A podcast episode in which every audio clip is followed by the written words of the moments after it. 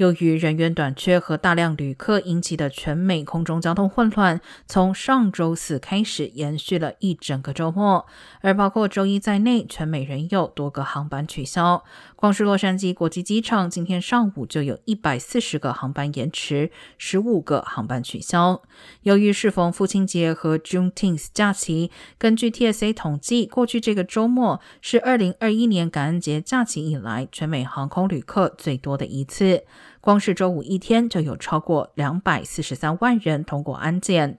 FlightAware.com 的数据显示，整个周末有超过一万八千个航班取消，两千八百五十三个航班延误。交通部长布塔朱吉已经呼吁各航空公司尽快招聘更多人手。